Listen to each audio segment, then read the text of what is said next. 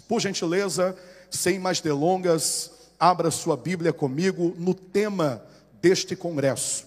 Eu jamais poderia ignorar um tema tão profético e tão atual como esse. O tema se encontra no livro de Atos dos Apóstolos, o capítulo de número 12 e o versículo 5. Atos dos Apóstolos, capítulo 12, versículo 5. Aleluia. Glória a Deus, glória a Jesus. Nos diz assim, segundo a versão bíblica que tenho em mãos: Pedro, pois, era guardado na prisão, mas a igreja fazia contínua oração por ele a Deus. Vou repetir. Pedro, pois, era guardado na prisão, mas a igreja fazia contínua oração por ele a Deus. O tema é muito tremendo que diz assim: homens perseverantes por uma igreja em contínua oração. Eu vou contar até três e quero que todos os homens deste recinto repitam comigo em alto e bom som, e as mulheres também estão convidadas a profetizar este tema na vida da sua casa, do seu marido e da sua família. No três: um, dois, três homens perseverantes por uma igreja em contínua oração. Amém. Glória a Deus. Glória a Jesus.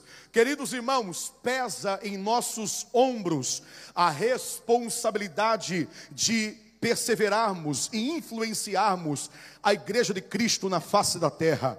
Essa responsabilidade não está apenas condicionada às irmãs do ciclo de oração, que por sinal tem feito um trabalho excelente, maravilhoso, com o passar dos anos em todo o Brasil e em qualquer parte desse mundo onde se encontra uma igreja evangélica Assembleia de Deus. E nós louvamos a Deus, enaltecemos os céus, porque esse mover celestial, esse avivamento espiritual tem acontecido no meio dos homens de Deus que compõem a igreja e compõem o ministério. É responsabilidade nossa, sim, em influenciarmos a nossa comunidade onde nós estamos, a estarem ainda mais despertados para a oração, pois os dias são maus e somente através dessa arma poderosa que é a oração é que nós podemos vencer as astutas ciladas do diabo. Quando nós abrimos a nossa Bíblia no livro de Atos, é percebível aqui a linguagem direcionada do próprio doutor Lucas, que era portador de um grego polido e refinado. Lucas, ele dirige-se a um homem chamado Teófilo, Teo Deus, filo amigo, amigo de Deus. Acredita-se que Teófilo fazia parte da autoridade da nobreza romana e era um convertido ao evangelho, estava interessado em saber relatórios concernente à igreja primitiva. Atos dos Apóstolos, na verdade, trata das três primeiras décadas da igreja de Cristo na face da terra. É certo que esta esta este livro, essa história fala da expansão da igreja primitiva, de onde ela estava nascendo e para onde ela estava indo. É certo que muitos detalhes são poupados neste livro, onde não couberam todos os acontecimentos da igreja de Cristo na face da terra, mas ela acontece logo após a, a, a ascensão de Cristo, e ela vem relatar a vida de dois grandes principais personagens da igreja de Cristo na terra. Primeiro, ela fala de Pedro que está dirigindo-se aos judeus. Segundo, ela fala de Paulo que abrange aos gentios. Do capítulo 1 até o capítulo 12, Lucas dá ênfase a Pedro. Do capítulo 13 ao 28, Lucas dá ênfase a Paulo. Na verdade, Atos é a dobradiça que fecha a porta para os evangelhos e abre para as epístolas E esse texto é muito claro no versículo 1, onde diz que Herodes, naquele tempo, estendeu as suas mãos para maltratar alguns da igreja e matou Tiago, o menor, irmão de João, à espada. Quando Herodes de Agripa, Herodes Agripa I, que era um neto de Herodes o Grande, aquele responsável por aquele infanticídio em massa, lá em Belém, quando Cristo havia nascido, é muito claro que Herodes Agripa estava interessado mais no seu próprio nome político do que a, a, a respeito das pessoas que compunham a igreja. Quando ele mata Tiago à espada, aconteceu uma grande, uma grande comoção da parte dos judeus, num sentido positivo a essa atitude de Herodes. Então, vendo que isso cooperaria para o seu nome político entre os judeus, ele agora prosseguiu e tomou também a Pedro e lança Pedro na prisão, lança Pedro na prisão. E as medidas foram muito restritivas. Por quê? Porque Herodes não só coloca Pedro em um presídio de segurança máxima, mas Herodes agora deixa Pedro aos cuidados de quatro quaternos de soldados, isto é, 16 soldados no total, para guardarem a Pedro, porque Herodes já sabia que Pedro havia escapado duas vezes da prisão. A primeira vez no capítulo 4, no versículo 3 de Atos, quando Pedro teve que ser liberado pelo sinédrio, porque não havia nada que o condenasse. A segunda vez foi no capítulo 5 e no versículo 18, quando o anjo do Senhor entra na prisão e liberta Pedro. E agora Pedro estava sendo preso pela terceira vez. De acordo com um teólogo, Warren Risby, ele vem dizer que este texto pode ser interpretado e nos trazer pelo menos três lições e três pontos essenciais. Primeiro, Deus vê a nossa provação, do versículo 1 até o versículo 4. Segundo, Deus ouve as nossas orações, do versículo 5 até o 17. Terceiro, Deus trata com nossos inimigos com espada de juízo, do versículo 18 até o 25. Perceba bem, esse tema é muito abrangente, ele pode sim muito bem ser dividido em duas partes, hoje e amanhã. Quando nós olhamos para essa humanidade de Pedro, quando nós percebemos para essa masculinidade de Pedro, a ponto de influenciar um povo, enquanto ele estava preso, havia um povo orando, enquanto ele estava clamando na prisão, havia um povo em constante oração. A palavra contínua e constante vem do grego ektinus, que significa incessante, com fervor, sem intervalo, sem folga. Nós precisamos orar, nós precisamos estar diante da presença do Senhor com confiança, aleluia. Mas quando eu olho para Pedro, mesmo com todos os seus defeitos, mesmo com todas as suas falhas explícitas ao longo das histórias dos evangelhos, eu percebo um exemplo de homem.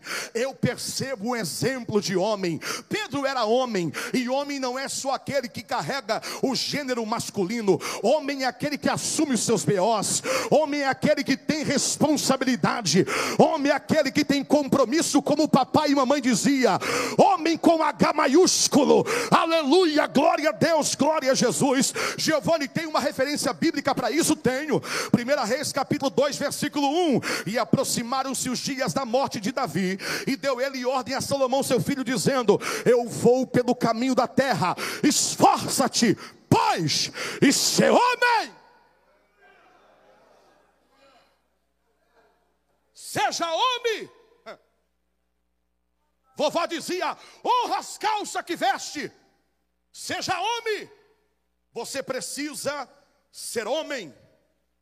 E alguém pergunta: o que é ser homem em século 21?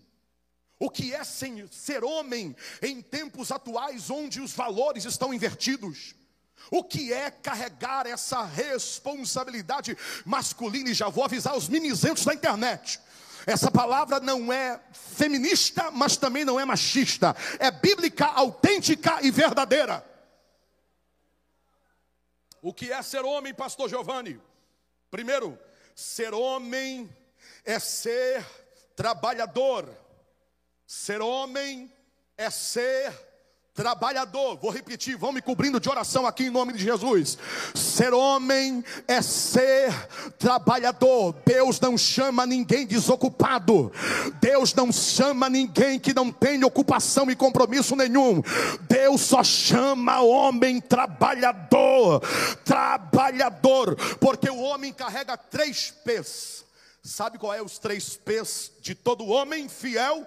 Provedor, protetor e procriador.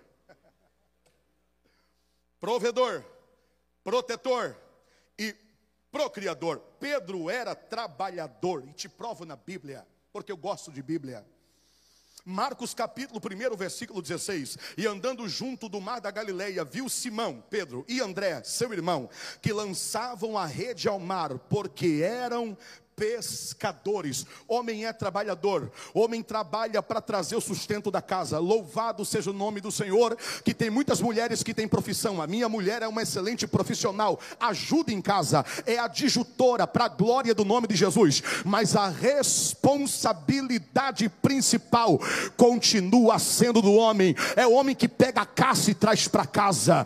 É o homem que provê o seu lar e a sua família. É o homem que provê todos os cuidados que a sua casa casa precisa, é o homem que protege, é o homem que procria e dá continuidade à sua descendência, é o homem, é o homem, é o homem que carrega e tem orgulho do, do seu sobrenome, que não tem vergonha das suas raízes, que não tem vergonha das suas origens, que bate no peito e assume para todo mundo o que ele é de fato, e não importa se a sociedade esteja passando por mutações ideológicas, você precisa ser homem.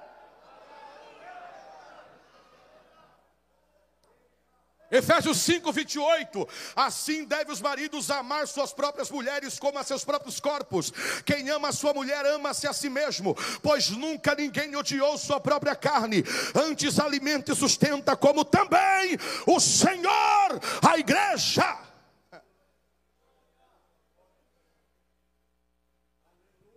Mas o homem não basta só ser o provedor do lar. O homem não basta só ser um protetor ou um procriador.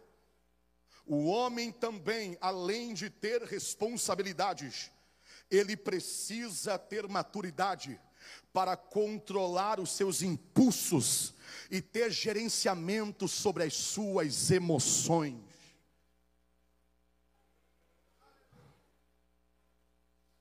O homem precisa se controlar. O homem precisa ter a ajuda do amigo Espírito Santo que convence o homem do pecado, da justiça e do juízo. E é o Espírito Santo quem dá inteligência emocional e maturidade. Giovanni, isto é palavra de autoajuda? Não, isto é ajuda do alto. Giovanni, isto é palavra de coach? Não, isso aqui é, é palavra de um profeta de Deus. Aleluia. Você precisa ter autocontrole. Você precisa controlar as suas emoções. Deus é o Pai de toda a sabedoria, Deus é o que emana todo conhecimento. Quando nós falamos de emoções, falamos da mente humana. Quando falamos da mente humana, falamos de psique. Freud tentou entender a mente humana e ele fez essa subdivisão da mente humana. O homem, de uma forma generalizada, tanto o homem quanto a mulher, a raça humana tem três níveis de dimensões na sua mente, na sua psique. Primeiro, a consciência a inconsciência, segundo a subconsciência, terceiro a consciência. Vou repetir: primeiro a inconsciência, segundo a subconsciência, terceira a consciência. É na inconsciência que é a fonte, é onde nascem os gestos, as palavras, as atitudes, a criatividade, a arte de criar. Por mais que o homem não conheça Deus, mas ele não pode negar que esse conhecimento vento emana de um local desconhecido, inatingível pela mente humana. Como é que você acha que Freud tentou entender a mente humana? Porque foi o Espírito que revelou isso para ele. Como é que você acha que Albert Einstein, o pai da teoria da relatividade, teve a brilhante ideia de estudar física? Porque foi Deus que deu isso para ele. Como é que você acha que um cientista chamado Galileu Galilei teve a brilhante ideia de chegar na beira do mar, enquanto a igreja e o Estado pregava que a terra era quadrada e que as embarcações sumiam no horizonte? Galileu Galilei foi para a beira do mar, fez alguns cálculos e disse: Epa, pera lá, aquela linha não está no horizonte, aquela linha está aqui nos meus olhos. Se eu for adiante, a linha também avança, porque a linha não está lá, a linha está aqui. A terra não é quadrada coisa nenhuma, a terra é redonda. Não bastou eu estudar física para descobrir que a terra é redonda, bastou eu ler Isaías que diz: E o Senhor se assenta sobre o globo da terra. Foi Deus que deu isso para ele. Como é que você acha que um homem chamado Thomas Edison teve a brilhante ideia de iluminar a noite como se fosse a luz do dia e compactar a energia elétrica em um fio luminoso envolto por um foco e chamado de lâmpada elétrica? Foi Deus que deu isso para ele. Como é que você acha que um brasileiro carioca chamado Santos Dumont teve a brilhante ideia de inventar uma engenhoca, uma mistura de metal, madeira e tecido, chamá-lo de 14 bis, fazer voar por cima do vento, sobre a compressão do vento, depois aperfeiçoar e chamá-lo de avião. Foi Deus que deu isso para ele.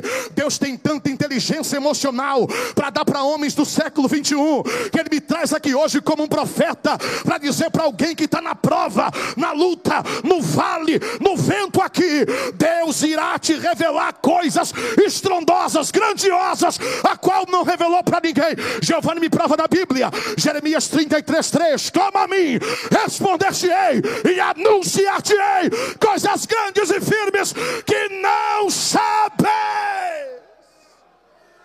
Eu estou sentindo Deus aqui.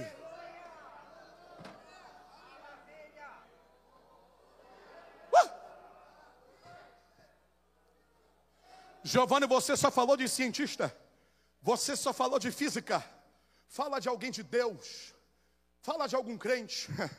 Os judeus, inventores do pendrive, do Waze, de drones, do Iron Dome, sistema antimíssil, judeu. Judeu. Deus está dando estratégias para homens aqui hoje para controlar seus impulsos, para gerenciar suas emoções. Olha quanta gente a igreja tem recuperado. Olha quanta gente, através do Espírito Santo, a igreja tem convertido. Olha, olha, olha. Dá uma olhada aqui para cima. Já era um motivo para você ter dado uma meia dúzia de glória, misturado com aleluia e ter misturado com língua estranha. Olha esse povo aqui. Olha esse. Aqui tem ex-presidiário. Aqui tem ex-viciado em droga. Aqui tem gente que estava à margem à beira da sociedade, jogado na sarjeta. Mas Jeová te deu essa oportunidade, te deu um banho de de graça, abriu o chuveiro da graça, te enxugou e olha onde é que você está aqui. Ai, meu Deus do céu.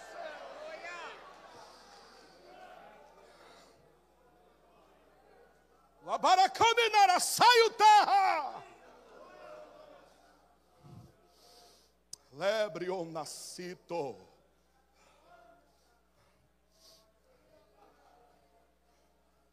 Controla as emoções, Pedro. Segura a espada, Pedro. João 18, 10 e 11. Então Simão Pedro, que tinha a espada, desembanhou o ar e feriu o servo do sumo sacerdote, cortando-lhe a orelha, a orelha direita.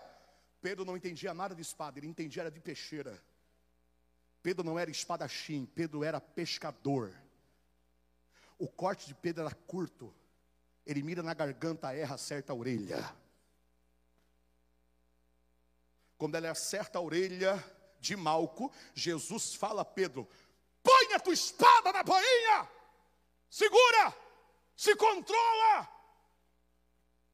Acaso não beberia eu do cálice que o Pai me deu?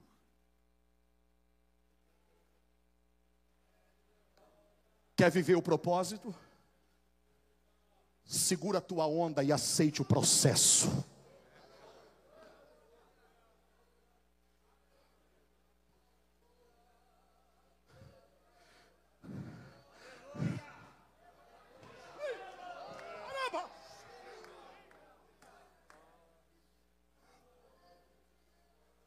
Efésios 4, 26, irai-vos e não pequeis, não se põe o sol sobre a vossa ira.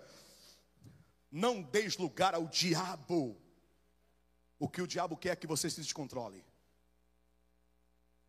Quantas vezes eu tive que segurar minha ira e engolir com um copo de água ao ser maltratado em algum lugar.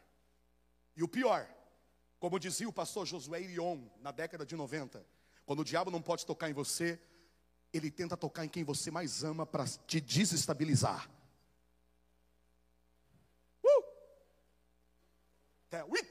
No Kitawa. Repromina saio de eminência, tereprominai.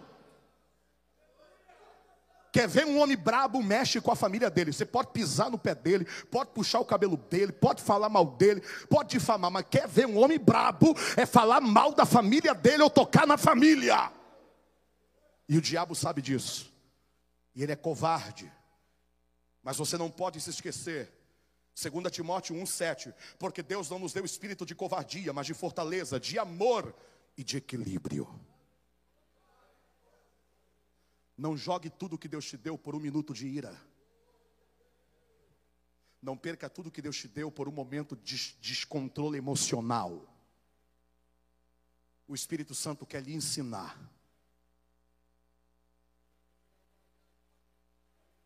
Ah, mas eu sou crente, mas meu braço não é. Então converte o braço junto. Ou arranca o braço, porque mais vale entrar no céu sem braço do que ir com o corpo todo para o inferno. Não, eu sou crente, mas meu sangue é de barata. Converte esse sangue em nome de Jesus. Tem, vai ter transfusão de sangue aqui hoje. Tem sangue do Calvário para ser distribuído para quem quiser nessa noite. Quem acredita nisso? Quem crê, quem crê, quem recebe, quem toma posse. Como é que se conhece uma árvore? Pela grossura do tronco, pelas folhas? Não, pelos frutos. Gálatas 5, 22. Mas o fruto do Espírito é amor, alegria, paz, longanimidade, benignidade, bondade, fé, mansidão, temperança, equilíbrio. Conta essas coisas não a lei. Tenha gerenciamento sobre as suas emoções. Ninguém está isento de errar. Todos nós erramos. A Bíblia diz que o caminho do justo é como a luz da aurora que vai brilhando mais e mais até ser dia perfeito. Nós estamos em constante evolução. Ninguém aqui é super crente, ninguém aqui é super homem, ninguém aqui é Iron Man, ninguém aqui é super vaso. Nós somos humanos, limitados, falíveis, miseráveis, pecadores. Isso aqui não é apologia ao pecado, isso aqui é ser realista. Mateus 16, 18, Jesus Cristo expõe a fragilidade de Pedro para todos que queriam ouvir. Pois também eu te digo que tu és Pedro, no original Pedro, Petrus, uma pequenina rocha. Tu és uma pedrinha nas minhas alparcas, Pedro. Tu é descontrolado, tu é surtado. A psicologia diz que existem vários tipos de temperamentos: melancólico, colérico, fleumático sanguíneo. Pedro, você é sanguíneo. Você tem o pavim curto, o estupim é instantâneo. Você não é fleumático, reservado e introvertido. Você não é colérico, desconfiado e apenas briguento. Você não é melancólico, chorão e boca aberta. Você é sanguíneo, você é explosivo. E Jesus continua dizendo: Mas sobre esta pedra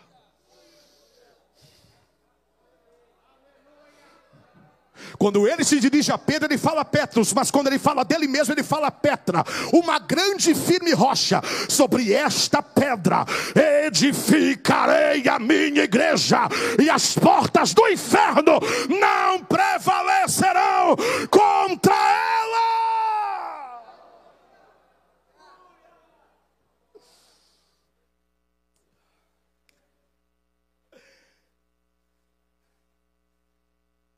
Você não é nada, Pedro. você vai me negar antes do galo cantar duas vezes, três vezes você vai me negar. Você não é nada, Pedro. Marcos 14, 72. Quando Pedro nega Jesus, pela pressão popular, onde eles disseram: Você é um deles, tua roupa é igual, teu jeito de falar é igual, teu jeito te entrega, teus trejeitos te entrega. Você é um deles. E Pedro disse: Eu nunca ouvi falar. Quando ele diz nunca ouvi falar, o galo canta. Quando o galo canta, ele se retira e chora, ele se arrepende. Aqui Pedro já se arrepende. Porque quando o galo canta, ativa o gatilho de memória e ele lembra-se do que o mestre havia falado para ele. Então ele se retira e chora. Ele se arrepende. Não confie na sua própria sabedoria. Não confie em seus diplomas e anéis. Não confie no seu próprio conhecimento ou em suas próprias estratégias humanas e falíveis. Confia no Senhor Provérbios 3, 5, 7. Confia no Senhor de todo o teu coração, não te estribes o teu próprio entendimento, reconhece em todos os teus caminhos, e Ele inditará as tuas veredas. Não seja sábio a teus próprios olhos, teme o Senhor e aparta-te do mal. Se você errar, aceite o perdão de Jesus na tua vida. Se você falhar, não se afaste, chegue mais perto do hospital para receber tratamento. Não fuja. Não se torne um desigrejado, onde ninguém presta, onde nenhum líder presta. Olha que pode ser tuas lentes de fé que estão sujas. Se limpe, se trate, aceite o tratamento. Ser homem é reconhecer suas limitações, assumir seus BOs e seus erros. E ser homem é ser perseverante, exercendo assim o seu sacerdócio. Olha a diferença entre Judas e Pedro. Judas também traiu a Cristo. O vendeu por 30 peças de prata.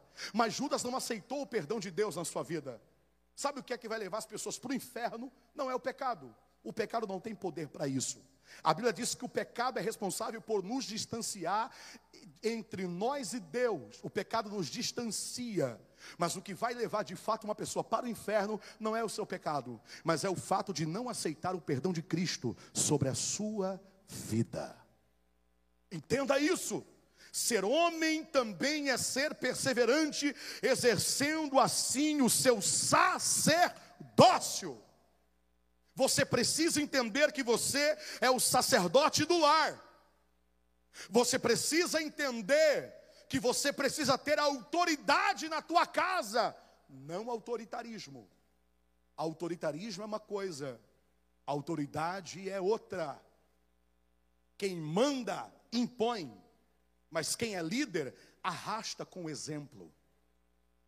A imposição sufoca, mas o exemplo arrasta.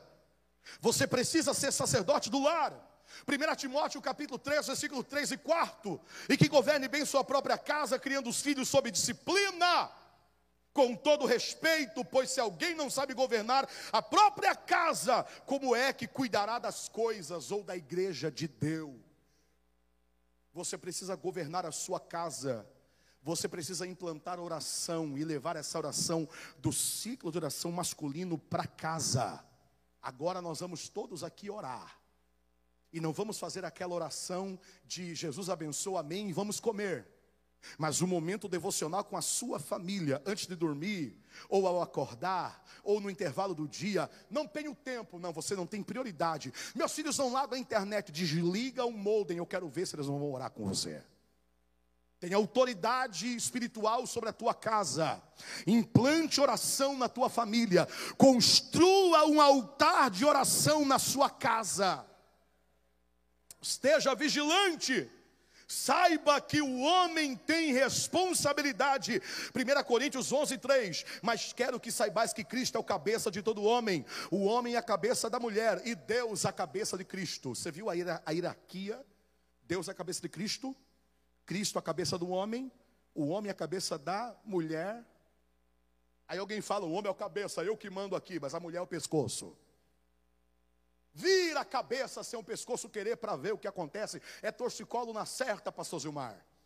Precisa ter coordenação. Mulher não foi tirada do pé para ser pisada e nem da cabeça para mandar. Mulher foi tirada da costela, do lado para ajudar. Como andarão dois juntos se não estiverem de acordo? Precisa haver essa harmonia, essa sincronia. E se você for exemplo na tua casa, a sua esposa vai lhe respeitar, os seus filhos irão lhe respeitar. Aleluia, porque o quinto lugar, o homem de verdade deve amar a sua esposa. Efésios 5, 25. Maridos, a, amai a vossa mulher, como também Cristo amou a igreja, e assim mesmo se entregou por ela, para que santificasse, tendo-a purificado por meio da lavagem de água pela palavra. Colossenses 3, 19. Vós, marido, amai as vossas mulheres e não vos irriteis contra elas. Ame a sua mulher, mime a sua mulher, invista na sua mulher, ela é tua, Deus te deu, agradeça. Ah, mas a minha mulher é reclamona. Tem homem que só queria uma reclamona para se incomodar e não tem. Você tem a tua, agradeça. Ame. Mas tem hora que dá vontade de sumir. Eu sei, eu sei. A convivência não é fácil. A flexibilização de ideias é complicado demais. Os temperamentos são diferentes. Alguns hormônios estão à flor da pele. Eu sei. Mas ame. Decida amar. Eu amo a minha esposa, eu amo a minha casa. Aqui não tem lugar para o diabo, aqui não tem lugar para Satanás, aqui não tem lugar para adultério, aqui não tem lugar. Você vai deixar essa mulher que começou comendo arroz, feijão e ovo com você e morou na casa da sogra só porque te amava? Não deixa dessa mulher por nada.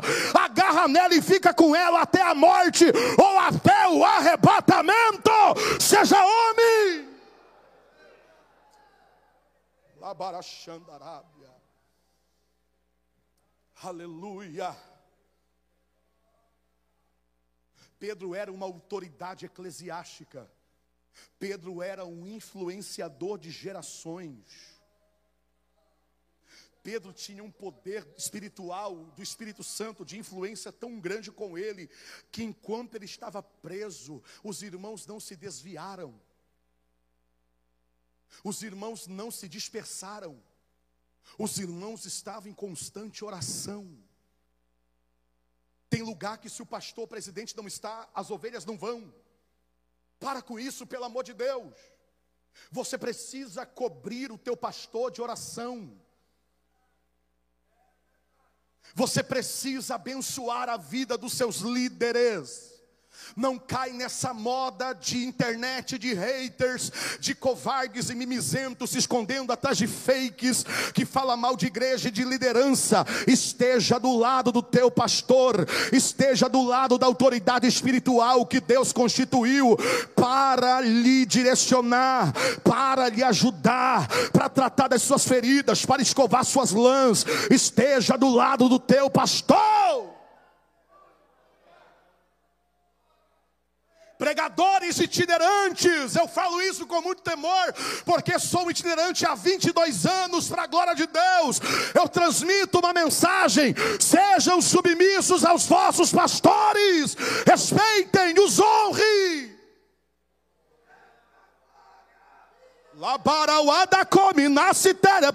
honre.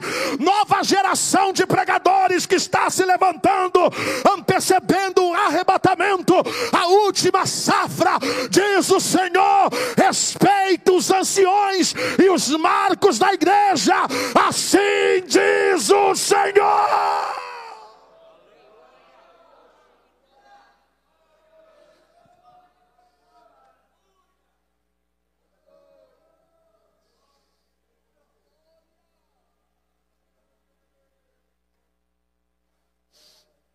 Pedro poderia ter todos os defeitos.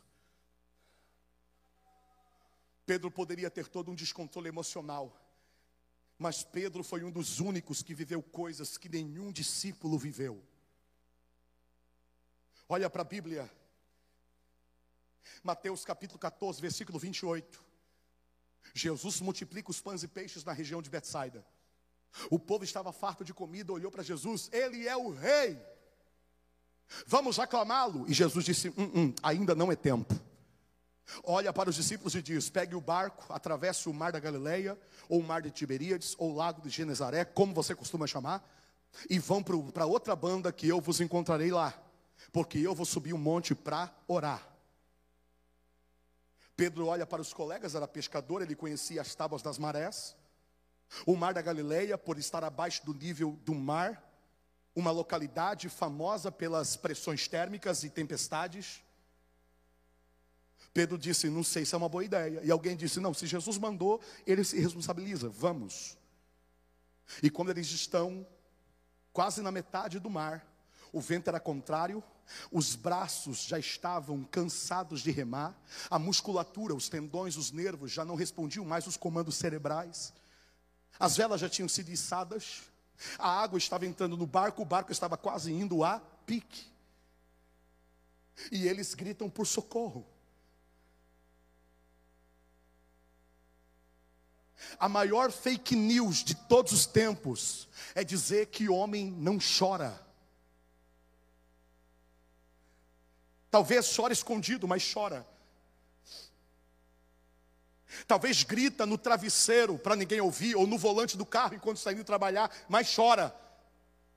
Tem momentos que nós não sabemos mais o que fazer, porque já fizemos tudo e somos doutrinados desde pequeno a ter controle sobre as situações. Se lembra do videogame do Atari? Você que controlava o patinho para atravessar a rua.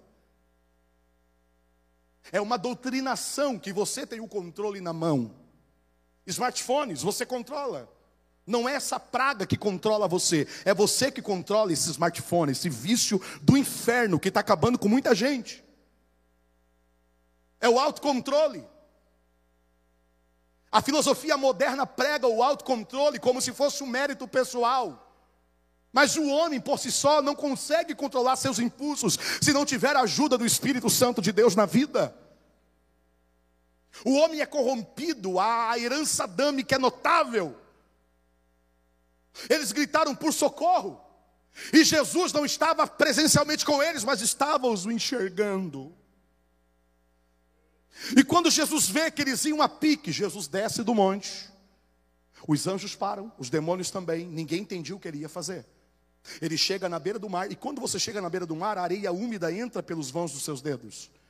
Quando Jesus pisa quem sabe com a alparca, na beira do mar, a areia não sobe pelo vão dos seus dedos, a areia fica exatamente no mesmo lugar, porque ele estava leve como uma pena.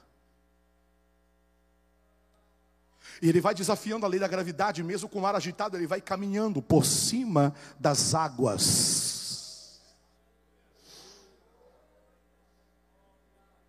Os discípulos que estavam no barco tiveram aquela visão distorcida no meio da tempestade, porque quem já pegou tempestade em alto mar como eu, sabe muito bem a visão que é, não dá para se enxergar muita coisa além. O que você vê são vultos de boias ou ilhas ou embarcações que estão pé, próximos a você. Eles olham aquela figura no meio do mar e gritam: "É o fantasma!" Cristo escuta aquilo e brada em alto e bom som: "Tem bom ânimo! Sou eu, não temais. Esse vento não é coisa do diabo, esse vento não é fruto da tua precipitação, esse vento é permissão de Deus, porque aquilo que não te mata te deixa mais forte. Pedro escuta a voz de Jesus, se levanta no barco entre os seus amigos e diz: Eu conheço essa voz. Tomé olha e diz: Quem sabe vigia. Deve ser coisa ruim que veio para tirar sarro de nós, porque nós vamos morrer. E Pedro disse: Não, eu conheço essa voz. Senhor, se és tu, manda-me ter contigo por cima da água. Jesus olha e diz: Gostei. Então vem, Pedro, sai do barco e vem, mas olha para mim. Sai do barco e vem, mas olha para mim. Pedro sai do barco, coloca o primeiro pé, estava firme o negócio. Coloca o segundo pé, estava firme. Ele vai olhando e caminhando, olhando e caminhando, olhando e caminhando, olhando e caminhando por cima da água. Só que Pedro deixa de olhar para Jesus, olha a altura do, das ondas, escuta o assovio dos ventos e começa a afundar. A mão de Jesus vai lá no fundo, pega Pedro, coloca no barco e diz o que? O homem de pequena fé, por que duvidaste? Pedro afundou. mas ele foi o único a andar por cima da água. Quer que Deus faça algo por você? Quem precisa de uma intervenção divina aqui essa noite, levanta a mão. Faça algo você para Deus que nunca fez também prove seu amor, prove a sua fidelidade, prove a sua lealdade. Giovanni, vai tirar a oferta? Não, fica tranquilo, a oferta já foi tirada. Eu não estou falando de oferta, estou falando de atitude, de entrega, de devoção, de adoração. Entrega tudo na mão do Senhor Jesus, entrega tudo para Ele. É Ele que vai mudar a tua história, é Ele que vai entrar na tua causa, é Ele que vai resolver o teu problema, é Ele que vai colher tuas lágrimas, é Ele que vai te renovar, é Ele que vai te levantar, é Ele que vai soprar teu nome na terra, é Ele que vai fazer tua agenda. É Ele, é Ele, é Ele que vai te prosperar. Ele vai ser teu patrocinador. Ele vai mexer no teu capital de giro. Ele vai te levantar, amigo empreendedor individual. É Ele que vai fazer. É Ele, é Ele, é Ele, é Ele. Uh!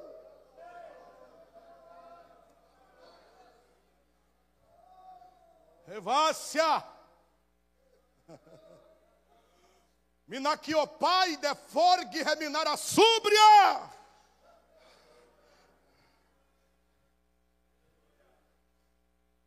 Pedro foi responsável pela primeira pregação pentecostal.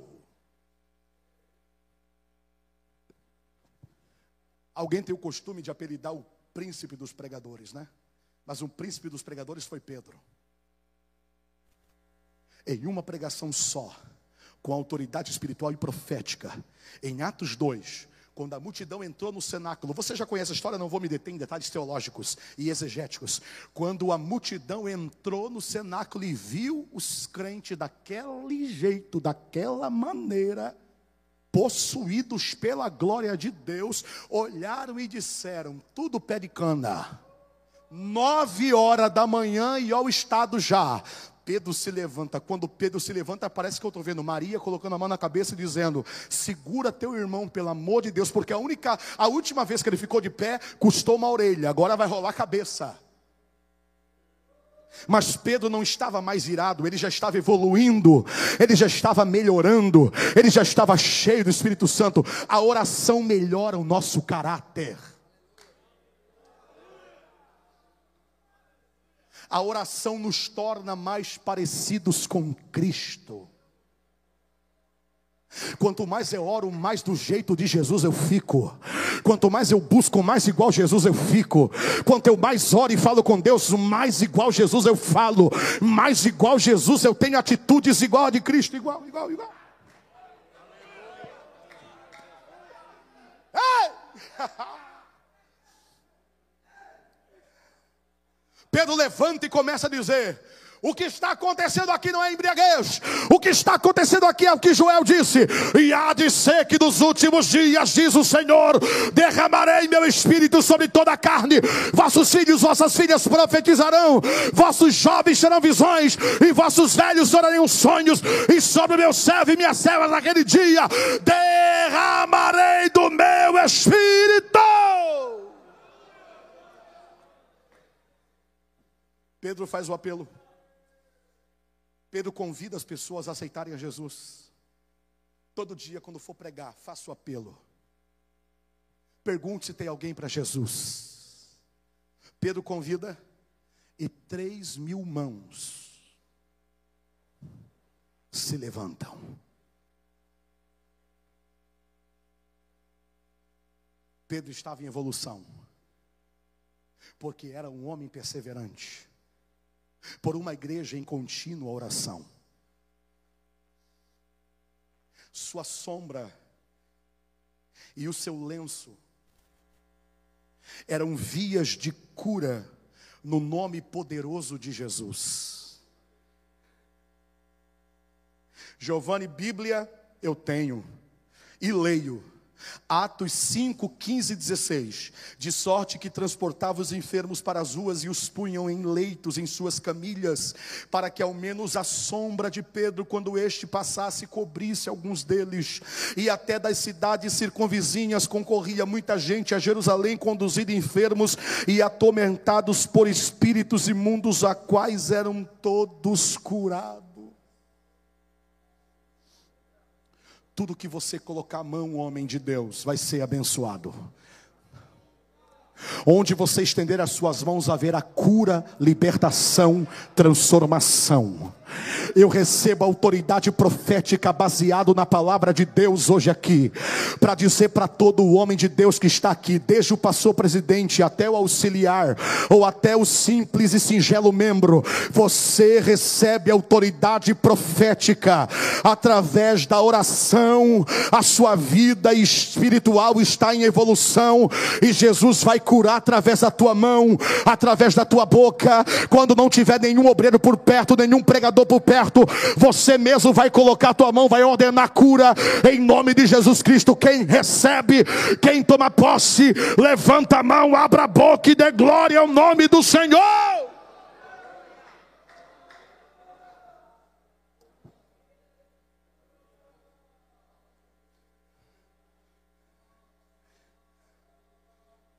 O segredo para Pedro se transformar de traidor, descontrolado emocionalmente, a um é, é, perseverante homem de Deus na fé e na oração, foi trocar a espada que tinha da bainha e na cintura pela cruz.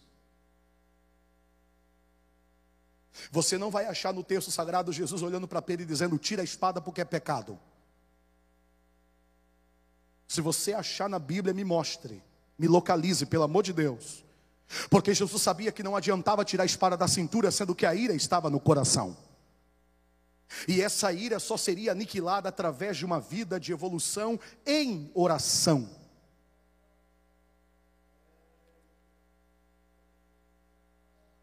Hoje é noite de troca. Esse altar aqui é um lugar de troca. Você vai trazer suas espadas. Você vai trazer suas mágoas. Você vai trazer suas feridas. Você vai trazer seus traumas. E vai depositar os pés da cruz. E você vai levar alívio, renovo e paz para a sua alma, em nome de Jesus. Você não precisa mais carregar fardos desnecessários porque Jesus já carregou uma cruz pesada por você.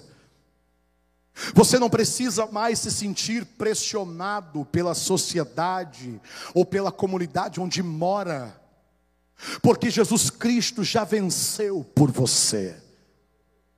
Hoje é noite de renovo, diz o Senhor. Hoje é noite de se transformar em um homem e uma mulher perseverante. Quem recebe e quem crê nesta palavra, fique em pé em nome de Jesus. A banda, vamos fazer um som para Jesus. Dá dó lá para mim, dó. Aleluia.